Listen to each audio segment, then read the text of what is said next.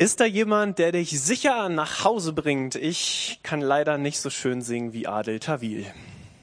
Oh, schade eigentlich, ne? Also wenn ich jetzt die Wahl gehabt hätte, wir hätten Adel Tawil hier vorne stehen und der singt für euch, oder ich stehe hier vorne und erzähle euch ein bisschen was. Ich hätte mich dafür entschieden, Adel Tawil hier nach vorne zu stellen. Aber die finanziellen Mittel haben wir leider noch nicht, so einen bekannten Popstar äh, hier ins Christuszentrum zu holen. Wer weiß, vielleicht tut Gott mal ein Wunder und entweder Geld oder die Chance, wie auch immer, bekommen wir den auch mal hier live zu haben. Aber wir geben uns Mühe, durch Medien, durch andere Dinge euch da voll mit reinzunehmen. Ist da jemand? Das ist ja der Titel unserer aktuellen Predigtserie mit der wir uns jetzt seit einigen Wochen beschäftigen. Insgesamt fünf Sonntage, fünf Themen und Überschriften, die ganz stark angelehnt sind und sich orientiert an dem Buch von Dave und John Ferguson, Gott, wenn es dich gibt, dann zeig dich mir. Ein sehr empfehlenswertes Buch, was es auch heute wieder am Ende des Gottesdienstes draußen im Eingangsbereich beim Andreas, wink mal Andreas, dass man dich sieht. Genau so sieht Andreas aus. Der hat sich bereit erklärt, wieder diese Bücher zu verkaufen, wo man sehr toll mit auf eine Reise genommen wird, wo es sich lohnt, Gott zu entdecken und sich grundsätzlich diese Frage zu stellen. Gott, wenn es dich wirklich gibt, dann zeig dich mir. Und ich habe das schon manchmal erzählt hier sonntags in den Gottesdiensten. Das war genau mein erstes richtiges Gebet was ich mittlerweile vor, ich muss mal rechnen, 38 bin ich jetzt, äh, 24 Jahre ungefähr zurückgebeamt, wo ich auf einer Jugendfreizeit war, wo Menschen mir davon erzählt haben, dass es einen Gott gibt und der nicht weit weg ist, sondern etwas mit mir ganz persönlich zu tun haben möchte. Und nicht erst, wenn ich sterbe und dann mal im Himmel bin, sondern heute, also damals vor 24 Jahren und dann jeden Tag meines Lebens ähm, mit mir unterwegs sein möchte. Und wisst ihr, was das Tolle ist? Das gilt nicht nur für mich, sondern für jeden Einzelnen hier, der heute Morgen hier sitzt, unabhängig davon, ob du das schon glaubst oder vielleicht selber auf der Suche danach bist, das zu entdecken. Habt euch schon mal die Frage gestellt, ist da jemand? Mit Sicherheit, oder? Wir alle gehen durch Phasen, durch Momente, wo es eben auch nicht leicht ist, wo wir Hilfe brauchen, wo wir Unterstützung brauchen. Und wie toll ist es doch, wenn wir wüssten, da ist ein übernatürliches Wesen, das für uns da sein möchte. Kurzer Rückblick. Wir sind ja jetzt hier in der dritten Einheit unserer fünfteiligen Serie. Die beiden letzten Themen gingen darum, einmal um das Erwachen der Sehnsucht.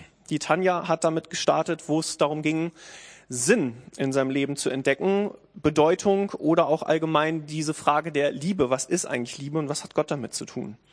Joe hat dann weitergemacht eine Woche später mit dem Titel Das Erwachen der Reue, wo es darum ging zu entdecken, ohne diesen Gott kann ich eigentlich nicht und will ich nicht. Was es bedeutet, umzukehren, von vorne anzufangen. Und genau da möchte ich heute anknüpfen. Letzte Woche haben wir eine kleine Pause gemacht. Da durften wir den Tilman Krüger, Pastor aus der Friedenskirche, hier haben, der uns auch ein super äh, Thema mitgebracht hat, was aber außerhalb dieser Serie war. Und ich mache heute weiter mit dem dritten Teil und Teil vier und fünf folgt dann in den beiden nächsten Wochen. Heute geht es also um das Kapitel und wenn ihr das Buch lest oder weiter verschenkt, dann werdet ihr das dort drin wiederfinden, das überschrieben ist mit das Erwachen der Hilfsbedürftigkeit. Ich weiß nicht, wie es euch geht, wenn ihr das Wort Hilfsbedürftigkeit hört. Für mich ist das erstmal nichts Positives. So, also für mich jetzt ganz persönlich. Ich denke im allerersten Moment, wenn ich hilfsbedürftig höre, an kranke Menschen, an Menschen, denen es so richtig schlecht geht, die Hilfe brauchen, Unterstützung, die es alleine nicht hinkriegen, die vielleicht in irgendwelche Situationen geraten sind, die sie alleine nicht hinkriegen. Und wenn ich ganz ehrlich bin, äh, mir geht's eigentlich relativ gut. So, also ich bin mit meinem Leben grundsätzlich ganz schön zufrieden und dankbar. Ich habe keine schlimme Krankheit, ich habe zumindest so viel Geld immer auf dem Konto, dass ich weiß, es reicht bis zum Ende des Monats. Und mir, meiner Familie und so weiter geht so gut, dass wir essen, trinken, wohnen und sogar Hobbys und so weiter machen können. Das heißt, mir geht's richtig gut. Ähm, natürlich bin ich auch schon in meinem Leben durch Phasen, durch Momente gegangen, wo ich geheult habe, wo ich auch krank war, wo ich auch Sorgen und Nöte und Ängste hatte und nicht so richtig wusste. Aber wenn ich das mal vergleiche mit manchen Menschen, denen es wirklich so richtig schlecht geht, dann ähm, kann ich einfach nur dankbar sein, dass ich bisher so relativ man sagt so neudeutsch smooth, also leicht, ähm, easy so durchs Leben gegangen bin. Da kann ich Gott einfach nur Danke für sagen, weil machen kann man das ja nicht immer, ne? Aber das Erwachen der Hilfsbedürftigkeit ist etwas, was für jeden Menschen gilt. Und das gucken wir uns heute ein bisschen näher an, nämlich eine ganz klare Botschaft lautet, ich schaffe es eben nicht alleine durchs Leben. Hast du diese Entdeckung schon mal gemacht? Und zwar unabhängig davon, was für ein Typ, was für ein Charakter du bist. Es gibt ja Menschen, die sind eher so beziehungsorientiert und haben das total gerne, Menschen um sich herum, viele Freunde und nehmen sich Zeit und so. Gibt genauso aber auch andere Menschen, die eher so ein bisschen für sich sind, in sich gekehrt, introvertiert, die vielleicht auch nicht so gerne und viel Zeit mit Menschen verbringen. Vollkommen egal, was für ein Typ Mensch du bist. Ich glaube, wir alle waren schon irgendwann mal an dem Punkt unseres Lebens, wo wir gemerkt haben, so ganz alleine kriege ich es nicht hin. Ich brauche entweder andere Menschen, Eltern, Freunde, Kollegen, wie auch immer, die mir helfen, mich unterstützen, mir Dinge beibringen. Oder vielleicht sogar Gott, wenn es dich gibt, dann zeigt dich mir einen übernatürlichen Gott, der über all diesen Dingen steht und eine Perspektive für jeden einzelnen Menschen hat, die richtig, richtig gut ist. Wisst ihr, Hilfe anzunehmen, das ist schon schwierig manchmal, oder? Denn das hat auch echt mit Stolz zu tun sich selbst einzugestehen und ganz ehrlich zu werden und zu sagen, es gibt Momente, die kriege ich nicht alleine hin. Wisst ihr, ich kann auch so ein Typ sein, der manchmal, wenn er sich was vorgenommen hat, so mit dem Kopf durch die Wand und das kriege ich schon irgendwie hin. Und Gott ist ja auch auf meiner Seite so, ne? Ja, ist gut, aber es gibt immer wieder Situationen, wo ich merke, eigentlich kriege ich es nicht gebacken. So, und wenn ich dann Leute mit reinnehme, sie um Hilfe bitte und sage, ey, könntest du mal, dann kostet das erstmal Überwindung, aber ist letztendlich was richtig Gutes, da über seinen Schatten zu springen. Hilfe hat auch was mit Veränderungen zu tun und mit Dingen, wo wir etwas aus der Hand geben und wo wir uns einfach öffnen dafür, dass Dinge sich verändern. Es gibt ein sehr schönes Zitat hier in dem Buch von einem Autor, der nennt sich Richard Rohr, der sagt, wir würden uns lieber ruinieren lassen, als uns zu verändern. Wir würden uns lieber ruinieren lassen, als uns zu verändern. Wer von euch, mal ganz ehrlich, jetzt tut sich schwer mit Veränderung? ich auch. Also mag man manchmal gar nicht glauben, ne? Ich bin ja so ein Typ, der gerne so neue Dinge macht und initiiert und sagt, ey, wir müssen das noch und hier noch und so. Aber wenn ihr mich mal so richtig kennen würdet im Privaten, äh, dann würdet ihr merken, dass ich doch auch ein ziemlich stetiger Typ bin der gerne an den gleichen Urlaubsort wieder fährt und ähm, gerne die das gleiche Essen wieder isst, was er schon tausendmal gegessen hat, weil ich das so richtig mag und mich schwer damit tue, neue Dinge zu probieren. So, also irgendwie liebe ich es auch, neue Dinge zu probieren, aber so diesen Geschmack, so, ah, bist ja von Mama, ne, auch, ne? Ähm, sind richtig gute Dinge. Also ich habe auch so einen richtig stetigen Anteil und äh, sich zu verändern, das ist echt nicht einfach. Und das stimmt doch, oder? Wir würden uns lieber ruinieren lassen manchmal, als uns tatsächlich zu verändern. Und hier springen wir jetzt wieder in unsere Geschichte, mit der wir uns ja im Rahmen dieser Serie sehr intensiv auseinandersetzen, die Geschichte vom verlorenen Sohn aus Lukas Kapitel 15, wo ich euch nochmal ganz kurz zusammenfasse. Wir lesen jetzt nicht den gesamten Text, weil viele von euch kennen das schon und jeden Sonntag neu ähm, wird dann auch ein bisschen langweilig. Aber in der Geschichte geht es ja grundsätzlich darum, dass ein Sohn gesagt hat zu seinem Vater, gib mir mein Erbe jetzt schon, ich will nicht warten, bis du gestorben bist, sondern ich will jetzt schon mein eigenes Ding drehen. Du bist mir egal, meine Familie. Ich will einfach möglichst viel Geld haben, damit ich mein Leben selbstbestimmt in die Hand nehmen kann und mich in so ein richtiges Abenteuer stürzen kann, unabhängig von meinem Vater, von meiner Familie. Ich will viel reisen, ich will viele Dinge tun. Danke, darfst du da einfach hinlegen. Ähm, will einfach viele Dinge selbst in die Hand nehmen, in Saus und Braus leben, bis dieser Sohn irgendwann an den Punkt kommt, wo er merkt, äh, Moment mal, Geld ist alle. Ähm, die Freunde, die ich in dieser Zeit hatte, waren irgendwie auch keine richtigen Freunde, weil die hatten es nur auf mein Geld abgesehen und wollten möglichst viel Spaß mit mir haben, aber an mir selber hatten sie kein wirkliches Interesse und sich vor allen Dingen dann daran zurückerinnert, wie gut er es doch eigentlich bei seinem Vater gehabt hat. Denn da war eigentlich alles. Der hat sich um seine Familie gekümmert, der Vater. Den ging es richtig gut. Die hatten genug zu essen. Da gab es auch eine Perspektive, so sein Leben dort zu verbringen, zu gestalten, mitzuarbeiten, anzupacken, die Geschäfte des Vaters irgendwann zu übernehmen. Aber doch hat sich dieser Sohn ganz bewusst dagegen entschieden und kommt dann irgendwann an den Punkt, wo er merkt, ja, da habe ich so richtig schlecht ähm, mich entschieden. Und was machen wir denn jetzt? Und da springen wir jetzt rein in Lukas 15 ab Vers 17. So, das muss ich hier mal kurz in meiner Bibel auch aufschlagen. Beziehungsweise haben wir das da ja auch als Text. Ich nehme mal lieber die Übersetzung, die hier auch auf der Folie mit dabei ist. Dort heißt es, jetzt kam also der Sohn zur Besinnung. Er sagte sich, wie viele Tagelöhner hat mein Vater und alle haben mehr als genug zu essen. Ich dagegen komme hier vor Hunger um. Ich will mich aufmachen und zu meinem Vater gehen und zu ihm sagen, Vater, ich habe mich gegen den Himmel und gegen dich versündigt. Ich bin es nicht mehr wert, dein Sohn genannt zu werden.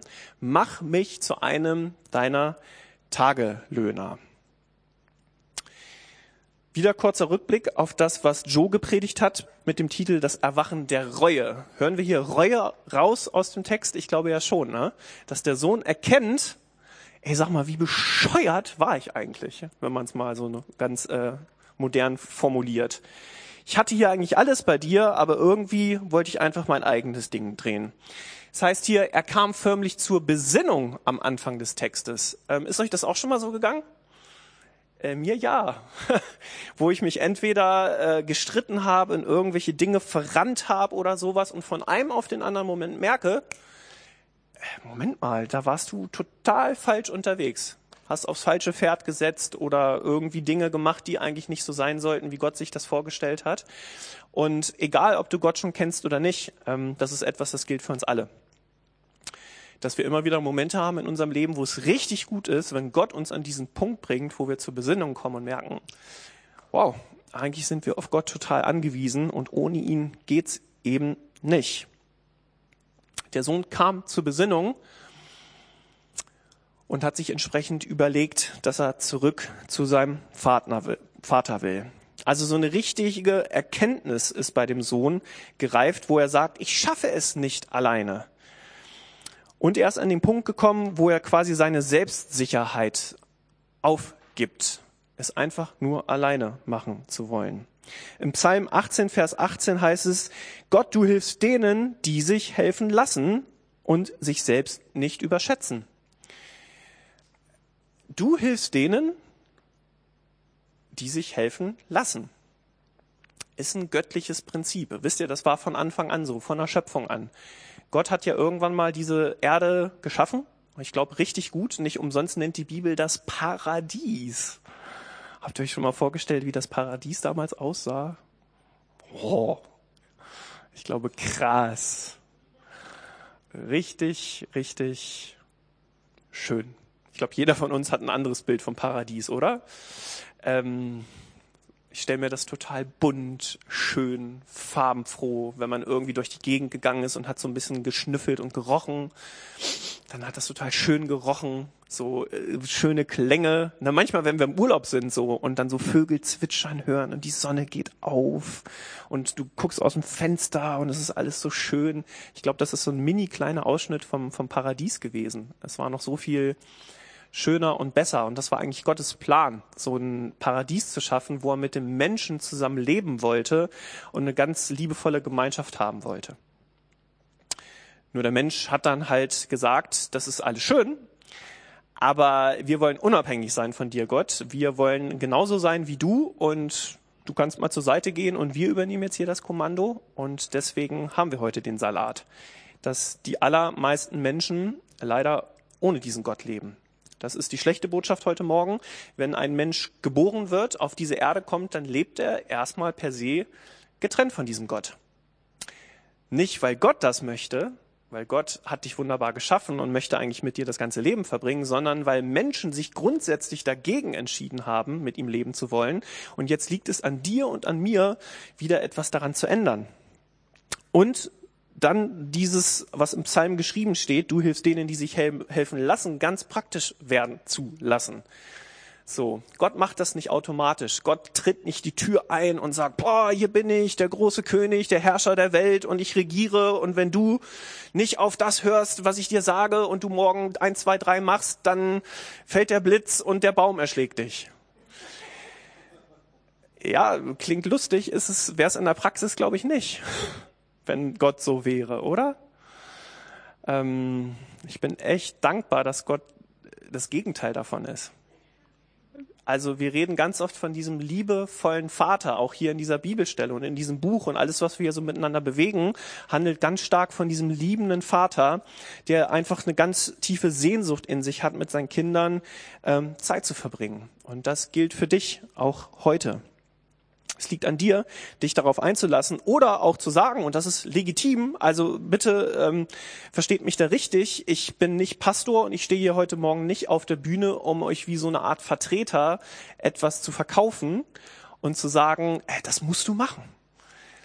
Ähm, sondern ich kann euch nur davon vorschwärmen, wie toll das ist, diesen Gott kennenzulernen und selber für euch zu entdecken, dass es eigentlich nichts Besseres gibt. Aber das zu machen, liegt ganz alleine bei dir. Und das ist vollkommen legitim zu sagen, nein, will ich nicht, finde ich blöd, ähm, glaube ich nicht. So, dann ähm, ist das deine freie Entscheidung. Aber auf der anderen Seite gilt das Angebot, wenn du das kennenlernen möchtest, dann ist das vielleicht auch heute deine Chance. Oder du kennst diesen Gott schon lange und es ist deine Gelegenheit, heute neu wieder einen Schritt auf ihn zuzugehen. Also, sich nicht selbst zu überschätzen und Gottes Hilfe anzunehmen. Es geht hier in dem Buch, aber auch in dem Bibeltext darum, nach Hause umzukehren. Joe hatte das schon in seiner Predigt gesagt. Umkehr bedeutet letztendlich Buße. Und was bedeutet Buße? Buße ist auf der einen Seite ein schlechtes Gewissen, also nicht nur ein, äh, oh, das tut mir so leid, sondern eine wirkliche, ich nenne es mal auch Reue. Also wirklich, dass es einem so richtig leid tut, Dinge, die man in seinem Leben falsch gemacht hat. Oder vielleicht auch einfach die Tatsache zu sagen, Gott, ich habe mein Leben bisher ohne dich gelebt. Und das kann natürlich ganz unterschiedliche Gründe haben. Entweder hat dir noch nie jemand davon erzählt, dass es diesen Gott tatsächlich gibt und er dich liebt. Und dann ähm, ist das leider nur ein bisschen blöd gelaufen. Dann ist aber gut, dass du heute Morgen hier sitzt und das hörst und entsprechend darauf reagieren kannst. Oder jemand hat dir schon davon erzählt und du hast dich bewusst dagegen entschieden. Wie gesagt, vollkommen legitim. Aber um zu diesem Gott nach Hause zurückzukehren, ist es ganz dringend notwendig, für sich selber zu erkennen, ich will daran etwas ändern und ich will das auch loslassen. Buße kann man auch übersetzen mit loslassen. Dinge, die in meiner Vergangenheit waren, da halte ich nicht mehr dran fest. Verhaltensmuster, vielleicht auch Dinge, die man ganz bewusst getan, gedacht hat, sondern man lässt sie los, gibt sie bei Gott ab und es hat keinen Einfluss mehr auf jemanden. Ein weiterer Autor, der Dallas Willard, sagt, Buße heißt die Art und Weise, wie man gedacht oder auch gehandelt hat, wirklich zu verändern. Und das Tolle bei Gott ist, ähm, das ist so ein Automatismus. In dem Moment, wo wir uns auf ihn einlassen und ihm quasi die Erlaubnis geben, Dinge zu verändern, ist es nicht mehr nur so, dass wir selber uns ganz dolle anstrengen müssen und oh, so schwierig, sondern wir dürfen erleben, wie er übernatürlich uns durch seine Kraft durch den Heiligen Geist wirklich verändert und Verhaltensmuster, Gedanken, manchmal sogar Emotionen auch zum Positiven hin verändert. Und deswegen ist es so richtig gut, mit diesem Gott zusammenzuleben. Es gibt viele, viele andere Gründe mehr, aber wenn ich euch alle Gründe heute aufzählen müsste, warum es sich lohnt, mit Gott zusammenzuleben, dann würden wir äh, die Ferien nochmal zwei Wochen verlängern müssen. Und äh, ihr müsstet ein bisschen mehr Zeit hier mitbringen, mir zuzuhören. Deswegen nur auszugsweise. So, wie ging die Geschichte denn dann weiter? Wir lesen das, ähm, dass der Sohn sich ja dann vorgenommen hat und auf dem Weg gemacht hat nach Hause. Und ich lese euch jetzt mal einen Auszug aus dem Buch dazu vor, wie der Vater darauf reagiert hat, dass der Sohn sich wieder auf den Weg nach Hause gemacht hat. Ich finde hier in dem Buch, und das ist an dieser Stelle auch mal ein kleiner Appetizer an euch, dass ihr ähm, so ein bisschen Geschmack davon bekommt, dass es sich lohnt, auch dieses Buch zu lesen. Keine Verkaufsveranstaltung, sondern nur, wenn ihr es richtig gut findet. Also, ich lese mit euch mal. Wir versetzen uns mal in die Lage des Sohnes. Also versetzen Sie sich einmal in die Lage des verlorenen Sohnes auf dem Weg nach Hause. Er ist verzweifelt, ausgehungert und wegen seiner Fehler auf dem langen Weg zurück in seine Heimatstadt völlig niedergeschlagen. Er weiß, was ihn erwartet. Er rechnet mit Feindseligkeit und Demütigung von allen in der Stadt was er getan hat, sein Erbe und seine Rechte als Sohn zu verschleudern. Es war eine Schande. Jesus sagt, als der Vater den Sohn sah, war er voller Mitleid. Der Vater war nicht voller Empörung und er war auch nicht voller Wut. Er war nicht voller Vergeltung, sondern der Vater war voller Mitleid. Was dann kommt, gehört zu den unglaublichsten Worten in der ganzen Bibel. Jesus sagt nämlich über den Vater, er lief seinem Sohn entgegen. Wichtige Leute rennen nicht. Haben Sie schon einmal gesehen, dass ein Regierungschef oder der Manager einer großen Firma jemanden entgegenrennt, um ihn zu begrüßen? Wichtige Leute gehen. Rennen ist unwürdig. Rennen ist unangemessen. Und das gilt ganz besonders für die Kultur der Zeit von Jesus damals. Nämlich der Vater, der Patriarch, das Familienoberhaupt würde sich niemals so unangemessen verhalten. Aber der Vater des verlorenen Sohnes rannte was dann passiert, kann man kaum angemessen in Worte fassen. Der Vater sieht seinen Sohn. Er sieht das Baby, das er früher einmal ganz vorsichtig im Arm gehalten hat. Er denkt an das Kleinkind, das die ersten Schritte machte. Er erinnert sich an den Jungen, für den er gebetet hat, und den jungen Mann, den er fürchtete, nie wiederzusehen. Und jetzt steht sein Sohn vor ihm, so abgemagert, dass er kaum mehr ist als Haut und Knochen. Der Vater zieht den Sohn, von dem er gedacht hatte, er sei für immer verloren, an sich und lässt ihn nicht mehr los. Diese Umarmung werden Vater und Sohn niemals vergessen. Dann küsst er seinen Sohn. Die Art, wie Jesus dies beschreibt, bedeutet, dass der Vater ihn immer und immer wieder geküsst hat. Er konnte quasi gar nicht mehr aufhören. Der Vater sagt nicht, weil seine Umarmung und seine Küsse mehr sagen, als Worte es je ausdrücken könnten. Und schließlich spricht der Sohn, Vater, ich bin schuldig geworden an Gott und an dir, sieh mich nicht länger als deinen Sohn an, ich bin es nicht mehr wert. Haben Sie das gelesen? Er geht davon aus, öffentlich bloßgestellt zu werden. Er fragt sich, ob sein Vater ihn für immer von zu Hause verbannen wird und er weiß, dass er es auch verdient hätte. Ich glaube, er ist in Gedanken jedes mögliche Szenario durchgegangen. Aber ich bezweifle, dass er das, was er bekam, jemals erwartet hätte. Er war darauf vorbereitet, aus der Stadt gejagt zu werden, aber er war nicht darauf vorbereitet, dass sein Vater ihm entgegenläuft und ihm zu Ehren sogar eine Party schmeißt. Das ist die Geschichte vom verlorenen, aber wieder nach Hause gekommenen Sohn. Wir haben das jetzt ganz eindrücklich nochmal gehört, wie uns der Autor das hier vorgemalt hat, dass der Vater wirklich losgerannt ist, als er ihn gesehen hat, um ihn wieder in den Arm zu nehmen, wieder aufzunehmen, auch in der Familie.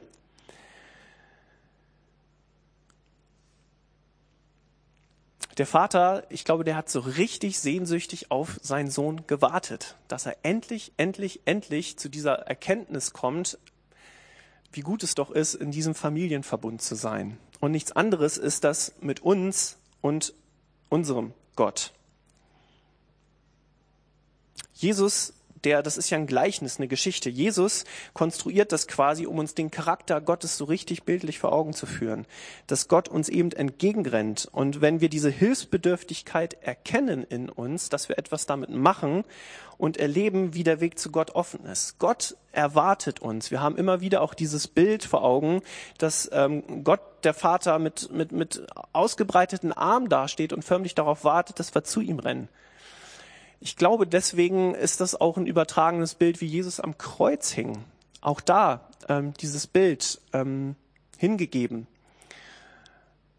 Und darauf wartend, dass wir das in Anspruch nehmen, was Gott der Vater für uns getan hat. Ich habe euch an dieser Stelle noch einen kleinen Videoclip mitgebracht. Ähm, kurze Erklärung dazu. Da werdet ihr gleich sehen, wie US-Soldaten nach längerer Zeit wieder nach Hause kommen. Es ist nämlich so, dass wenn Leute in irgendwelche Einsätze gehen, es wird in Deutschland nicht anders sein, aber das ist jetzt nun mal von US-Amerikanern, ähm, dass die dann drei, vier, sechs Monate, ich habe recherchiert, teilweise bis zu zwei Jahre im Einsatz sind und nicht zu Hause sind und dann, äh, wenn sie überleben, was ja äh, zum Glück auch meistens der Fall ist, dann entsprechend irgendwann wieder nach Hause dürfen.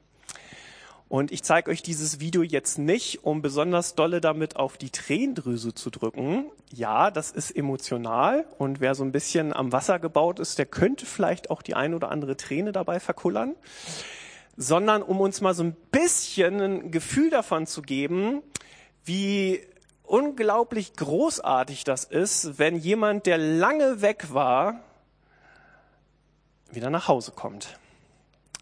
Und vielleicht äh, löst das in euch ähnliche Dinge aus wie bei mir, dass ich so richtig ähm, das zu schätzen weiß, wie gut es ist, bei Gott, unserem Vater, ähm, nach Hause zu kommen. Film ab.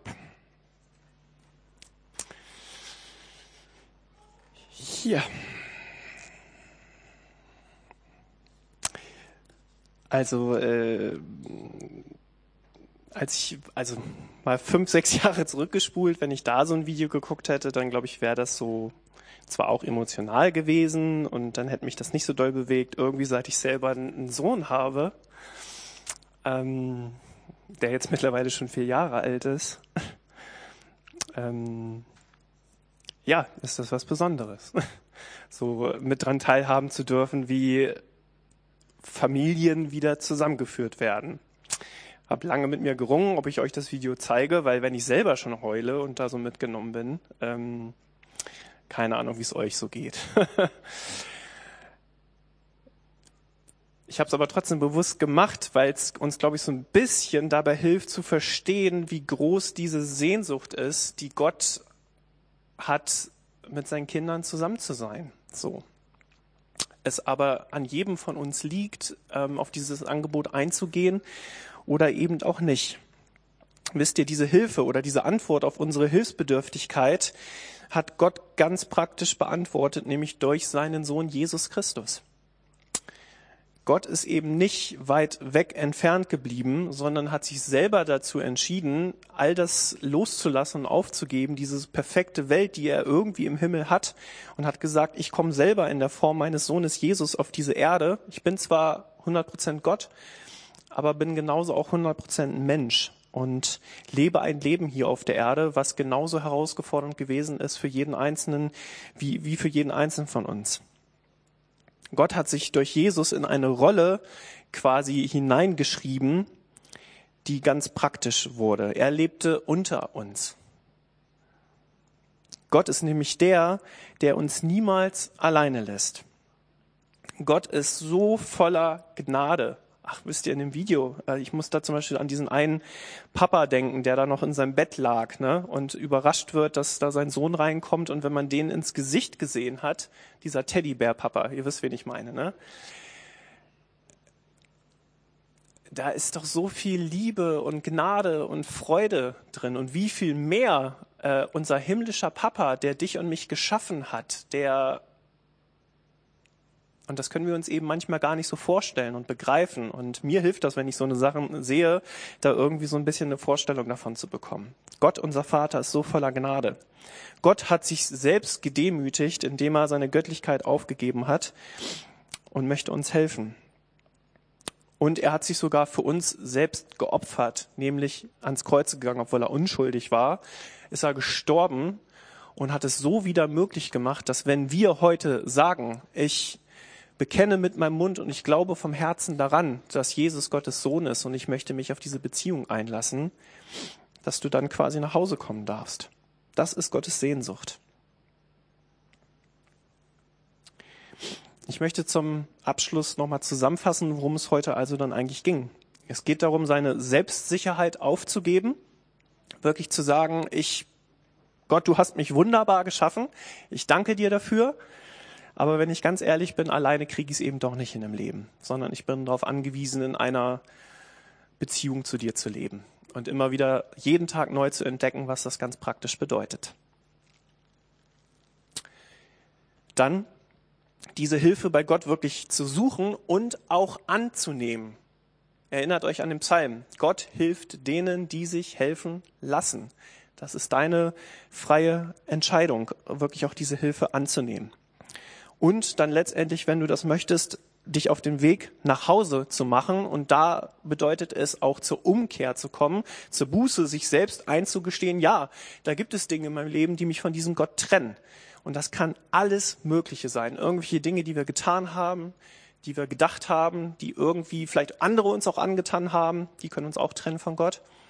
Und dann wirklich zu, zu sagen, ja, ich, ich nehme das in Anspruch, Gott, was du für mich getan hast, und ich mache mich auf den Weg nach Hause und kehre um.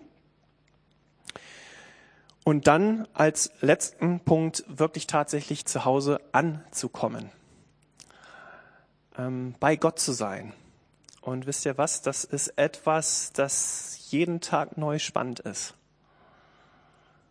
Jeden Tag. Ähm, nicht sonntags in einem Gottesdienst, dort auch, na klar, sonst würden wir uns hier nicht versammeln, sondern jeden Tag unseres Lebens, egal wo wir unterwegs sind, in dieser inneren Gewissheit zu leben, ey, bei Gott, bei dir bin ich zu Hause und du bist mit mir. In Lukas 15, Vers 7 möchte ich zum Abschluss vorlesen, heißt es, Genauso wird im Himmel mehr Freude sein über einen einzigen Sünder, der umkehrt, als über 99 Gerechte, die es nicht nötig haben, umzukehren. Wisst ihr, in der Geschichte vom verlorenen Sohn, aber auch in diesem Vers hören wir ganz klar Party im Himmel bei Gott. Äh, der wartet und wenn es dann soweit ist, dass einer sagt, ja, ich nehme dieses Angebot an, dann dürfen wir ein richtiges Fest mit ihm feiern. Und deswegen frage ich dich heute zum Abschluss, ist heute dein Tag? Ganz persönlich. Ist heute dein Tag, wo du entweder zum allerersten Mal in deinem Leben sagst, Gott, ich kannte dich bisher nicht, aber Gott, wenn es dich wirklich gibt, dann zeig dich mir. Ich möchte die Band bitten, dass ihr nochmal kurz nach vorne kommt, dass wir zum Abschluss gleich nochmal ein Lied singen. Einfach als Gelegenheit, wo wir ganz praktisch Gott darauf nochmal eine Antwort geben können. Denn das ist die erste Option. Du kennst Gott nicht, du möchtest ihn aber kennenlernen und sagst heute selber in deinem Herzen, ähm, in deinen Gedanken oder wenn du möchtest, darfst du auch gerne gleich während des Liedes oder zum Abschluss des Gottesdienstes zu mir nach vorne kommen und wir beten dieses Gebet gemeinsam und sagen, Gott, wenn es dich gibt, dann zeig dich mir. Ich helfe dir gerne dabei, erkläre dir, wie das funktioniert und nimm dich da an die Hand und versuch dir das so einfach wie möglich zu machen. Es ist einfach ein Angebot heute Morgen für Leute, die das noch nicht haben. Genauso aber auch für jeden anderen hier, der Gott schon länger kennt, ähm, ist heute dein Tag, dich neu dazu zu entscheiden. Ähm, ich möchte bei diesem Gott wirklich zu Hause sein. Ich möchte das immer wieder auf dem Schirm haben, dass Gott jede Sekunde meines Lebens bei mir ist und meinen Alltag gestalten will. Und vielleicht hast du irgendwas, was dich von Gott trennt, irgendwas, was schiefgelaufen ist in letzter Zeit. Auch für dich ist dann jetzt nochmal die Gelegenheit, einfach umzukehren. Zu sagen, Gott, ich brauche dich. Und ich verspreche dir, Gott wird darauf antworten und du wirst erleben, wie das richtig gut ist. Ich bete jetzt noch mit uns und dann, wie gesagt, eure Gelegenheit während des letzten Liedes gleich ähm, Gott darauf eine Antwort zu geben. Himmlischer Vater, ich danke dir von ganzem Herzen für diesen Sonntag, für diese neue Chance, mit dir zusammen zu sein und zu entdecken, was es bedeutet, dass du wirklich unser Papa bist, der einfach auf uns wartet. Und ich bitte dich, dass wir das jetzt erleben, ganz praktisch. Jeder, der jetzt hier in diesem Saal sitzt Und ich bete das jetzt auch für die Leute, die das vielleicht später noch im Internet sich anhören, dass sie zu Hause ähm, merken, wie du, himmlischer Vater, sie anrührst und dich danach sehnst, ähm, ihnen zu begegnen. Ich danke dir, dass du so gut bist, dass du alles getan hast, dass du einfach Liebe bist, Herr. Und ähm, da wollen wir jetzt anzapfen, da wollen wir ankommen, da wollen wir vielleicht auch zurückkommen, da wo wir uns von dir entfernt haben, Herr. Ich danke dir von ganzem Herzen, dass du jetzt hier bist und uns begegnen möchtest. Amen.